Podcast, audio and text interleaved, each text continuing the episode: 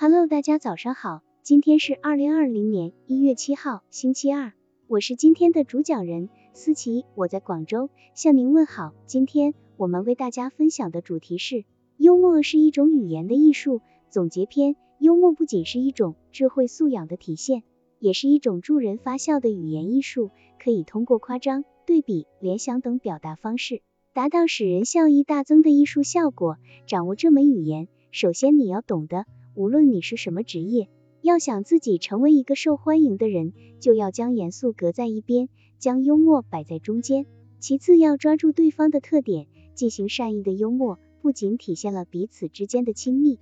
而且增添了交往的乐趣，加深了友谊。下面带大家了解一下简单的师生对话。在一次郊游时，学生向老师问道：“老师，你的学问好深呀，什么植物都知道的那么清楚。”老师答道：“这就是我故意走在你们前面的原因了。只要看到我不认识的植物，我就先下脚为强，赶紧踩死它，以免露底。”一段简单的对话，既表现了老师幽默的回答。还可以为此途中带来活跃的气氛。幽默的艺术性在于，在将他人的话题转为自己的谈话资料的同时，还可以添加一些趣味性。